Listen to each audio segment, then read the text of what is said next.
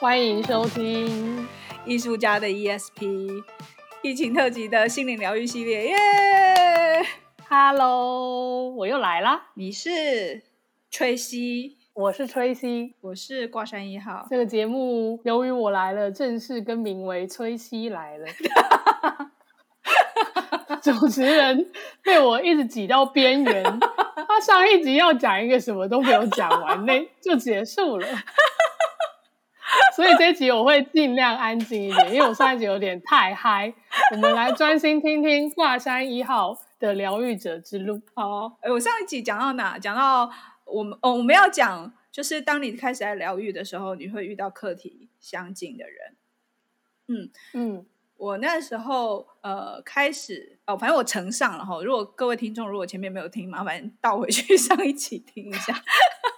我觉得刚开始疗愈的时候是，我觉得是老天爷安排的，因为我刚刚上一集有说，就是家里很像川流不息来问事的，就会有朋友带着朋友，带他爸爸妈妈，然后来请我帮他们解惑。可是不是我给他们答案，是有时候我就会说，哦，那我感觉到什么这样子，然后慢慢的就开始人就越来越多，然后人越来越多之后，我就发现我很累很累，我就很容易。很累，很想睡。这后来就有朋友建议我说：“哎，别人都怎么怎么做，你要你要限定时间，然后你要你要开始开始收费，这样子。”嗯，所以呃，有了朋友的协助，然后以及就是，其实，在疗愈的过程当中，我觉得也会有一个机制，就是好像那个一启动之后，差不多真的，比如说，如果这个疗愈的时间假设假设是十，比如一个半小时好了，真的到一个半小时的时候，我觉得。那一股能量就会不见，所以你说限定时间不是说你每天的营业时间，是说你疗愈的一个 session 就是一个单位多久？对。然后我 我在是这样，我一个单位的之前，我需要做一些准备，比如说我那天要让自己的我要静心啊，我要让我的身心灵保持稳定，然后我要有我要听过对，然后我要让自己的状况是最好的。我都是白天，我也不接晚上的那个客人。这样子，然后我那时候就有发现哦，我自己也在同时在经历其他的功课，比如说我刚跨过一个功课，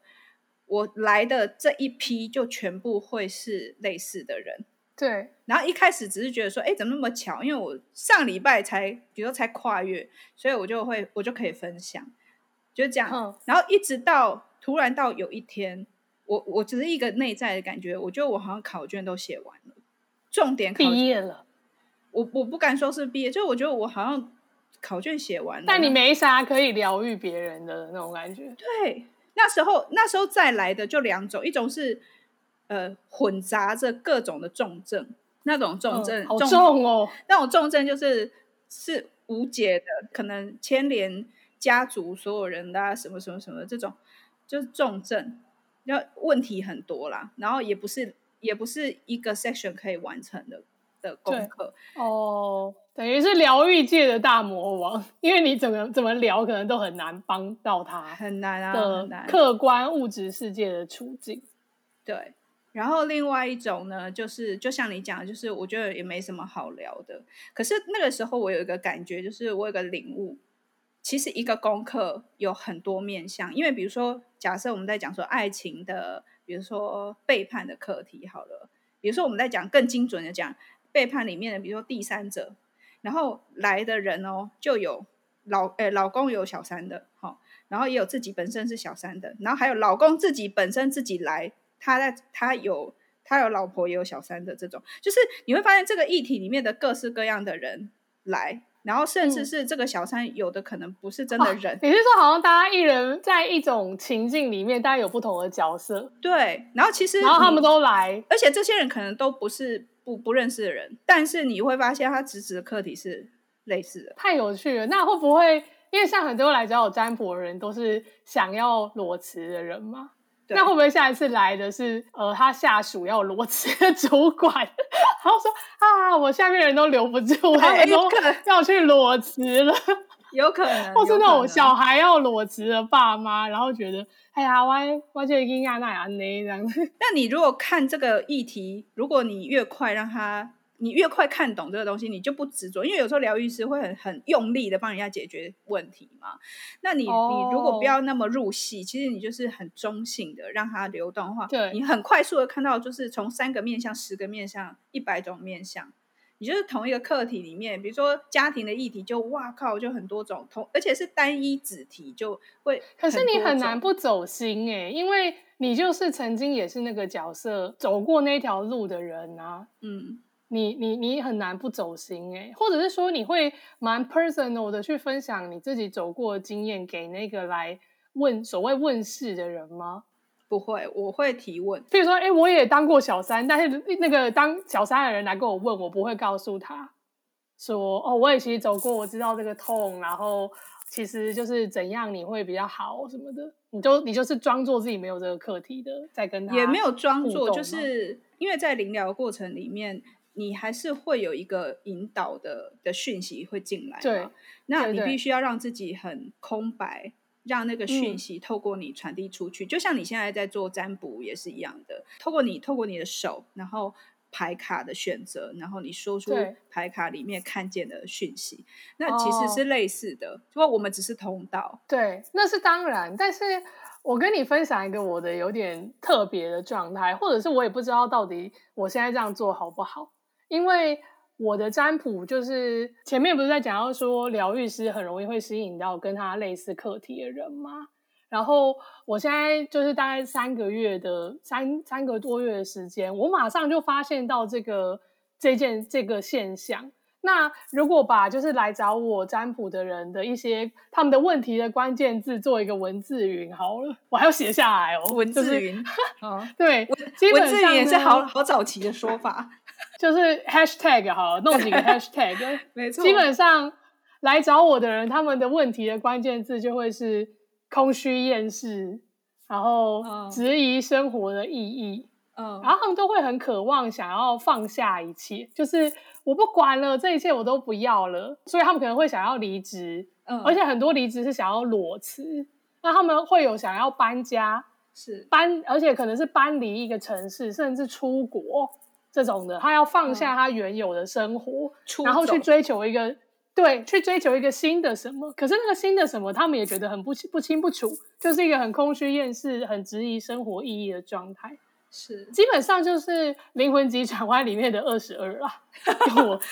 就是跟我的状况很类似。就沿着说，那因为我自己也经历过这段时间嘛，不然我为什么会搞到说要裸辞休息半年？然后现在又在这样子在走在这条路上，我我个人的方式，我其实都还蛮走心的，就是我会跟就是来问我的人，就是很认真的聊聊，有时候甚至他没有要占卜，我也会跟他聊聊。但如果有占卜，就是因此导致我的占卜的时间都超长，嗯，我都两个半小时起跳，就也太长了吧？做 SPA 都没有这么长，就。心灵 SPA 也两个半小时，你知道？因为可能真的占卜抽牌卡的时间 maybe 一个小时、一个半小时，但是我会就是很认认真真的听他讲他的事情，然后我也会给他一些我个人的经验或是那个感觉的分享。那你？在给的时候，你会有一种直觉，是你觉得知道什么时候什么，呃，什么样的话可以说，什么样子的话不能说，还是你没有想那么多你就讲？我没有想那么多，可是牌卡或是占卜归占卜，我的 personal 我一定都会说这是我 personal，但他可能是在前面讲，他可能是在后面讲。譬如说我还没有占卜前，他讲讲讲，然后我可能就会说，哦，我以前也有过这样。但我那时候很像是跟一个陌生人或朋友聊天，就是有时候是他们想要讲一个东西，但是他们没有办法很具体的形容那个感觉，那我就会说，哎，我我以前也有过这个时候，那我是什么感受？他们就会说，哦，对对对，你讲的就是我的那个感觉，但我讲不出来，嗯，就是你讲的就是你说中了我的心声，那。我可能有有时候我会在前面分享我的个人经验，因为我觉得如果就是人跟人之间的聊天就可以帮助到你，那你也不一定要求神问卜干嘛的啊，对，对不对？你找实习，你也会去问业界的前辈，你也不一定要占卜嘛，或是然后再来就是辞职的前辈，对对对，就跟我离职，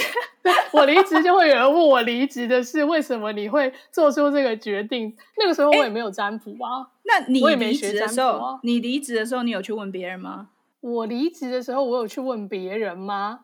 呃，上一份工作，上一份工作离职，我有问别人。可是裸辞半年前的那个，我没有问人。嗯，这样讲清楚吗？裸辞的定义是什么？裸辞就是所谓的你没有找好下一份工作，就是你不是无缝接轨下一份工作的离职。那上一份是因为有新工作？诶，不是我。这样讲好了，二零一零年二月，我离开了广告公司，然后长达半年的休假。但我休完以后呢，我去我去一份正职，一个品牌客户端工作，所以我又成为公司体制的员工。但是这一份工作我只有做半年六个月，然后。半年六个月，也就是从二零二零年的九月休完半年长假以后呢，我又工作了半年，到今年二零二一年的二月，我又离职了，现在变成自由工作者，所以我裸辞两次，就是我两次离职都是没有找好下一份工作的。所以，因为你有过经验的，可是你在第一次做这件事情的时候，你也有去请教别人的经验？没有。我第一次我没有哎、欸，我就觉得我真的很想要，而且我真的我受不了，oh. 我太累了。嗯嗯嗯嗯嗯。那我觉得你是 follow 你自己的直觉啊，你是 follow 你自己内在的指引。然后我觉得来找你的人，他们可能是 follow 他们内在的指引，来找一个可以跟他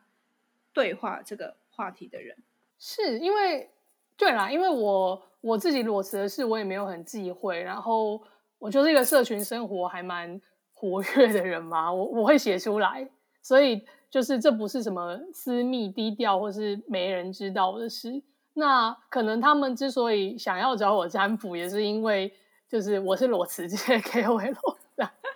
他们就觉得说，哎、欸，这个人，这个人就算占卜不准，至少可以问问裸辞的事。我是靠着裸辞的这个经验来带动我的占卜的生意，什么鬼啊？哎，可是你有没有发现，你在这样子就其实冥冥中你在裸辞的时候，你的是你的技能已经开始慢慢的在储备了耶，因为你的同事会来问你，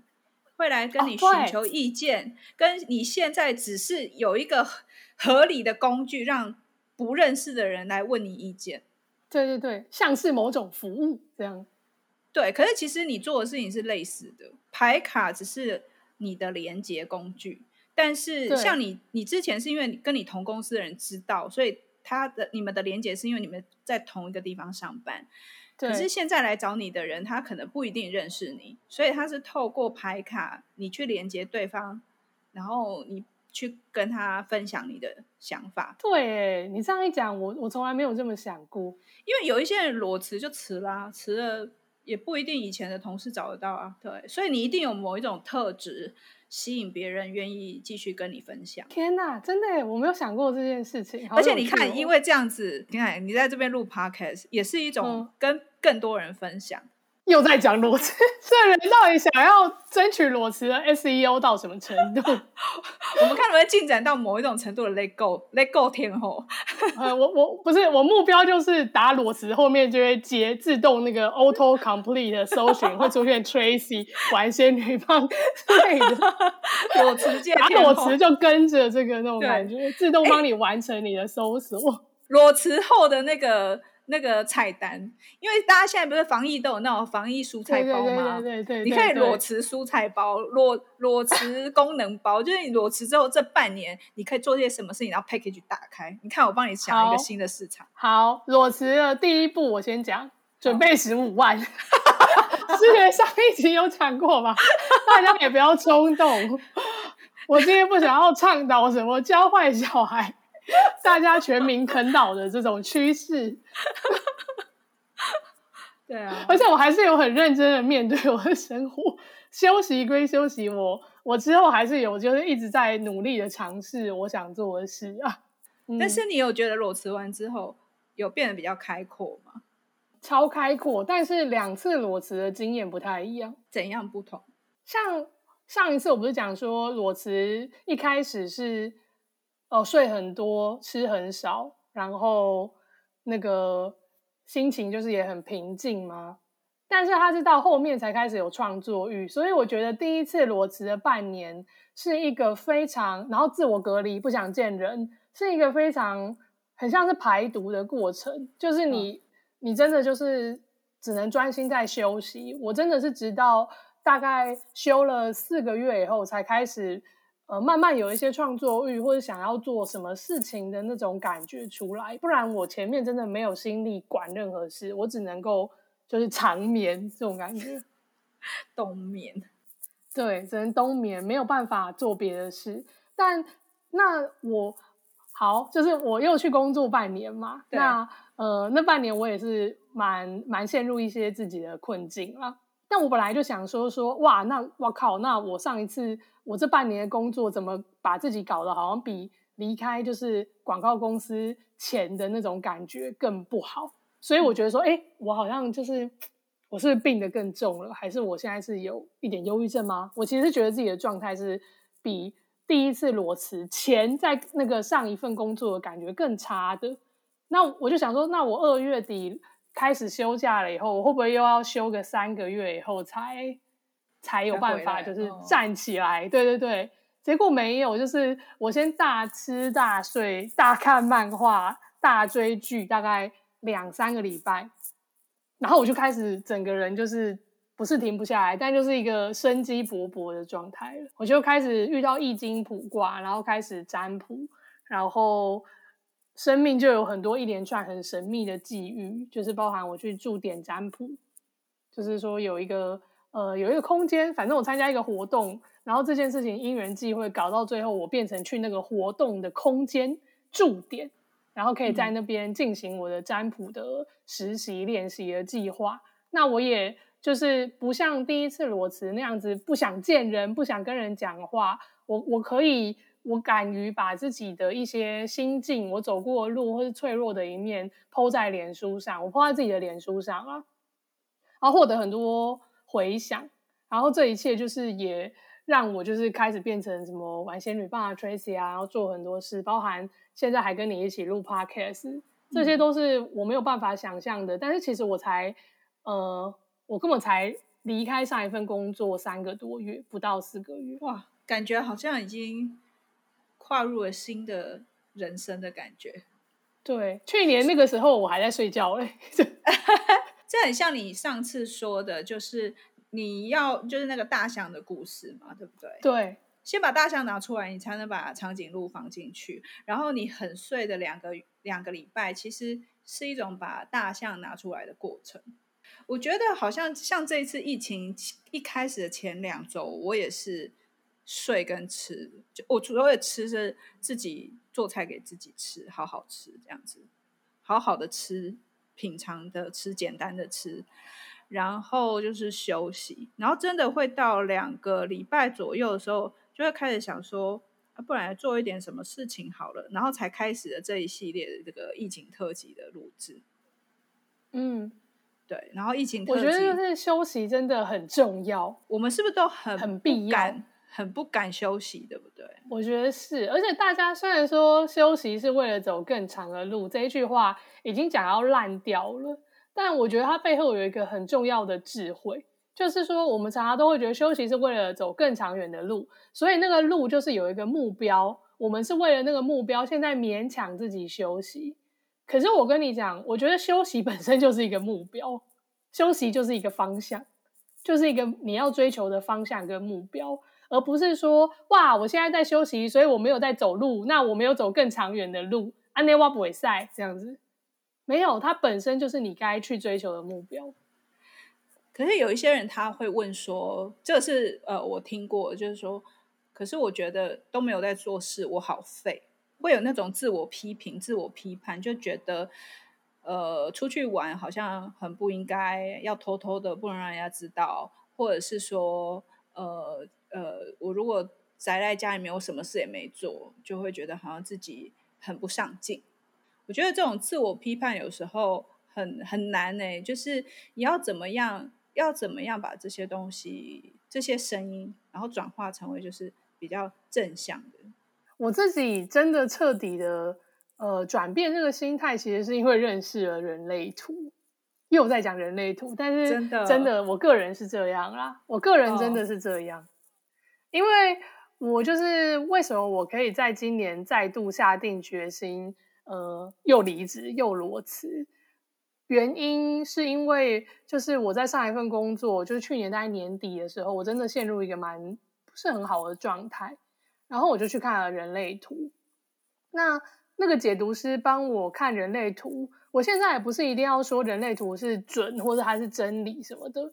只是说我觉得他讲的话非常的抚慰我，就是因为我也是问他说怎么办，我我觉得我现在不知道我要干嘛，那。我休我裸辞了半年，那现在回来工作了。可是说真的，这个工作我也没有觉得是我想要做的事情。但是不行，我不能这样啊！我总是要做事，而且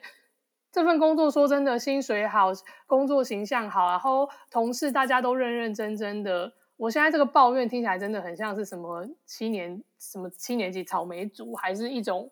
身在福中不知福。然后我就一直跟他讲，我好累。可是我好累，我的累也。也很身在福中不知福，因为有很多人的工时啊，或是他的工作压力都比我大多了，所以我不知道我为什么会这样。可是他就跟我说，哦，然后他当然就跟我说啊，你是投射者，什么你本来就是一个很容易累，有就是没有动力的人，所以你会这样很正常，你会想要休息，没有动力很正常。那我就问他说，那我如果照着我这个设计去过我的人生，我不就是变成一个超废的人吗？就像你的问题一样，我我这样不是废到不行吗？然后他就这句话是小王说的，是小王说的，是小王说的，说人生不说我很废吗？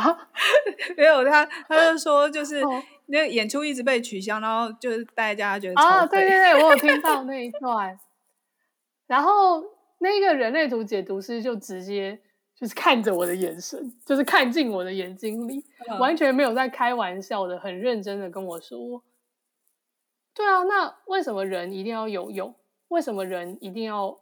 很认真、很勤劳的生活才叫生活？”大家最常讲说，你退休之后要干嘛，或是你你这么努力工作是为了要做什么？然后这、这个小故事是说，哦，有一个富翁说，我退休之后。呃呃，我这么努力的工作是为了我退休之后可以就是到一个呃买一个漂亮的房子，然后在海边啊度假啊放松啊，然后呃闲云野鹤过这样的生活。可是问问他这个问题的人，其实是一个就已经在这样子生活的一个渔夫。对，然后渔夫就说：“啊，我现在不就是在过这样的生活了吗？”有有有，我记得那个过程是说，那个富翁就说：“你为什么每天就这样钓？”只钓两条鱼，你为什么不多钓一点，然后拿去市场卖，然后拿去市场卖，你就可以买一个船，再雇佣一些人，那你这样子你的事业就会很大。那钓鱼人就说：“那我为什么要这样做？”他就说：“这样你就可以提早退休啊。”那他就问说：“退休要干嘛？”他就说：“就是你就可以每天轻轻松松的，就是下午去钓个鱼，然后回家喝个酒什么的，然后睡到自然醒。”对，那个钓鱼的人就说：“我现在不就已经这样了吗？”对。对，对，然后、欸、你记得好清楚、哦，所以 我记得很清楚。我要帮你补完，不然你这样太快了。可是 你讲这个故事很好，对、嗯、你讲这个故事很好，那就表示说，你说富翁很认真生活，然后看起来好像跟钓鱼的人不一样，但是其实没有，大家最后还不是在追求一个废，富翁只是退休才废而已啊。我想到有一年我们去希腊演出，然后。那一年好像就是那一年的年初，呃，就是希腊就是国家那个叫什么破产，对他们那时候有公告破产，哦、然后反正我们那一年就去希腊演出，然后在去之前呢、啊，就有朋友听到我要去希腊，大家大家就会 murmur 个两句说啊，这个国家要破产什么，这希腊人啊很懒散什么的，所以难怪会破产。大概下一个是西班牙了吧，就大家那时候不是就这样讲，然后我那个时候去的时候就。有遇到一件事情，是那时候是有一个很有名的，就是那个难民的小孩被冲刷到海滩上，然后死在海海滩上。嗯、哦，那张照片、哦，对对对，那个时候我们就在那附近。然后呢，好，我现在跳开来讲，是说、嗯、，Oh my God，你们在事发现这附近，没有同一个岛，但就隔壁。那我我我们那时候去到那里的时候，我我因为我第一次去，然后真的你就是觉得哇，那海很干净，然后天很蓝，然后大家吃的食物也很纯粹，就地中海食物，也没什么，你也很少看他们在吃什么洋芋片什么的。然后也很奇怪，到那个地方哦，就是你的食欲不会像在台湾，就是你会。工作完你会想要暴饮暴食，你可能早上简单的吃，然后中午简单的吃，然后下午傍晚黄昏，大家就是泳衣拿了就跳到海里面去，就去游泳了，或是就大家就去海边晒太阳。那我那时候就就跟着大家去，然后去的时候我第一个反应是说，哎，怎么海边都没有在卖东西？因为台湾的海水浴场或者是那个。海滩旁淡水海淡水海岸之类的那种，对，就会卖，至少你也会会卖什么泳衣啊，卖饮料啊，然后卖个什么水上配备啦，就基本上就是这样。那边只有台湾人比较会抓住商机，对，对那边整条海滩就只有一个 stand，就是只有一个报摊，然后就是卖水跟报纸。然后呢，海滩上有各式各样的躺椅，然后。一区就一个颜色，那这些躺椅呢，其实是远方的咖啡厅的躺椅。也就是说，如果你要躺那个躺椅，你就必须要点那一间咖啡厅的咖啡，他会送来你这边。所以我就看到大家都自己带什么毛巾啊、什么比基尼啊、什么什么的，然后也那边也没有什么换衣服的那种、什么冲刷的那种、那种。那种凉亭也都没有，就是反正就是一切很天然。我第一个反应当然会觉得说，怎么这么不会做生意？可是你知道吗？我去了几次之后，我真的就发现，因为我去不是只有一个定点的海滩，我们去了好好几个海滩，然后我就发现说，天哪！我在这里就是工作完就是晒太阳、游泳，然后躺在那边读剧本，跟朋友交换意见，然后还有我还有一个 meeting 哦，不夸张，在有一个导演在找我讨论一件事情，他说：“哎，我们去海里面讲。”还还真的走到海海里面讲，啊，就去里面泡水，在海里面讲。对，我想说，哦、我现在想说，配笑怎么可能？就是大家，我想说你们是在水里面讲话吗？又不是小美人鱼，就是在那边漂浮，然后这样这样边讲话，然后就，啊，他真的就这样讲完了，他也没有跟我开玩笑，就这样子。然后演员演员说他们要去对台词，我想说躺在躺椅上是要怎么对台词？哎。也真的，他们就是在在在在，就是很生活化，就是对台词这样。